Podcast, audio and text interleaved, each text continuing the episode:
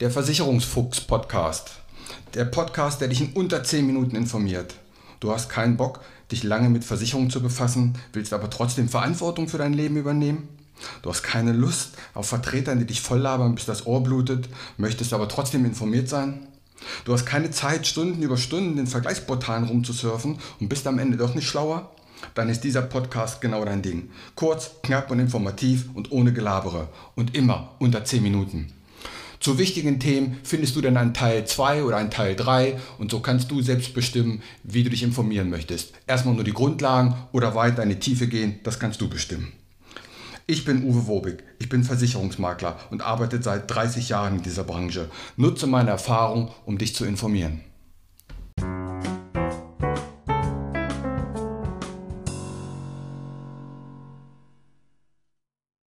Was läuft schief bei den Versicherungen? In dieser Folge möchte ich mal vier Punkte ansprechen, die aus meiner persönlichen Sichtweise nicht gut laufen. Wie gesagt, meine persönliche Sichtweise. Anfangen möchte ich mit Wettbewerbe. Es gibt immer noch äh, Unternehmen, Gesellschaften, insbesondere Finanzvertriebe machen das sehr gern, die mit Wettbewerben arbeiten. Und ein Wettbewerb in der Beratung, äh, aus meiner Sicht, passt das nicht mehr in der heutigen Zeit. Da gibt es denn Wettbewerbe, wenn du 20 Unfallversicherungen in einem gewissen Zeitraum verkauft hast, dann erhältst du eine Reise, ein Tablet oder einen Provisionsbonus. Wenn du 100 Zahnzusatzversicherungen das Jahr verkauft hast, dann erhältst du Summe X obendrauf oder eine Reise oder irgend so Kram immer. Aber das sind völlig falsche Motivansätze. Es muss doch um die Beratungsqualität gehen, um das Ganzheitliche. Es ist doch wichtig, viel wichtiger oder das Wichtigste überhaupt, was hat der Kunde?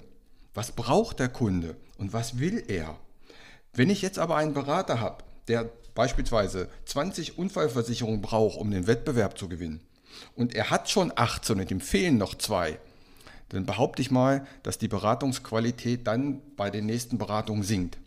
Er wird vielleicht nicht an erster Stelle denken, was braucht der Kunde, was hat der Kunde, was will der Kunde, sondern er wird versuchen, seine Produkte, sprich die Unfallversicherung zu verkaufen, um die 20 zu erreichen. Man kann es ihm vielleicht gar nicht vorwerfen. Ich werfe denen das vor, die dieses Motiv, diesen Anreiz gesetzt haben. Denn der ist ganz klar falsch. Der richtige Ansatz muss heißen, eine gute Beratungsqualität zu liefern. Und dazu bedarf es einer Bedarfsanalyse. Ich wäre immer vorsichtig, wenn ein Produktverkäufer kommt, der dich nicht analysiert hat und sagt, ich habe eine tolle Sache, das ist genau das Richtige für dich. Woher weiß er das? Ein Produkt kann niemals für alle richtig und gut sein. Also, diese Wettbewerbe schaden der Beratungsqualität. Es ist auch erwiesen, dass das ein stornobehaftetes Geschäft ist. Das heißt, dass die Kunden hier häufiger widerrufen. Und das sagt auch genau das aus, weil dann nicht sauber beraten wird. Der zweite Punkt geht in die gleiche Richtung in den, in den Vorgaben, Planvorgaben oder Planzahlen. Einige Gesellschaften und Führungskräfte möchten ja immer eine Jahresplanung haben gibt so ein schönes Sprichwort, wenn du Gott zum Lächeln bringen möchtest, erzähl ihn von deinen Plänen. Ähm, ja, das geht in die gleiche Richtung. Dann heißt es, wir brauchen noch diese Woche oder diesen Monat 20 Bausparverträge in der Bank. Und dann werden die Bankberater angehalten, ihre Kunden auf Bausparverträge anzusprechen. Aber viel wichtiger ist doch, hat der vielleicht schon einen oder braucht er überhaupt einen? Also auch hier das falsche Motiv. Den Bankberater, ich glaube, die bekommen nicht immer mehr einen Bonus dafür, sondern die werden halt angehalten, auch hier steht der Produktverkauf im Vordergrund und das kann nicht gut für die Beratungsqualität sein.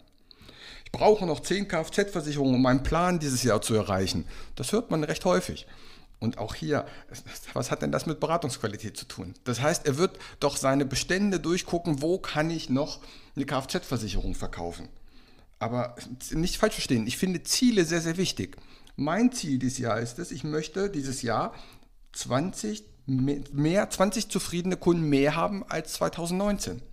Mein Ziel und das Ziel von allen sollte doch heißen, zufriedene und glückliche Kunden zu haben. Das ist das Ziel. Ob dabei dann drei Kfz weniger rausgekommen sind oder nicht, spielt doch gar keine Rolle. Es geht doch hier um den Menschen und den zufriedenen Kunden. Das finde ich wichtig. Punkt 3. Kosten senken, automatisieren. Ja, automat, automatisieren und der digitale Prozess in der Branche nennt das ja Dunkelverarbeitung. Dunkelverarbeitung heißt es immer dann, wenn Anträge und Vorgänge bearbeitet werden, ohne dass ein Mensch dabei ist. Ähm, Sofern die dazu dienen, den Kunden zufriedener machen, ist das in Ordnung. Aber wenn diese Prozesse nur angestoßen werden, um Kosten zu senken, immer wieder nur Kosten zu senken, damit der Konzern wieder 10% mehr Gewinn macht. Das Ziel eines großen Konzerns sollte sein, mehr zufriedene Kunden zu haben. Glückliche Kunden, zufriedene Kunden und nicht noch eine Milliarde mehr Gewinn zu machen. Zufriedene Kunden. Darum sind wir in dieser Branche. Darum, das ist der Kernpunkt und nicht Gewinnmaximierung. Und da wird manchmal einfach zu viel ja, auf Kostensenkung, da werden Stellen abgebaut, da wird noch mehr automatisiert. Aber bitte in dieser Stelle nicht den Kunden vergessen. Der sollte im Mittelpunkt stehen. Und der letzte Punkt, der betrifft uns Berater alle selber, Konkurrenzdenken. Kann man denn den Mitbewerber nicht mal loben, wenn er wirklich was Gutes gemacht hat?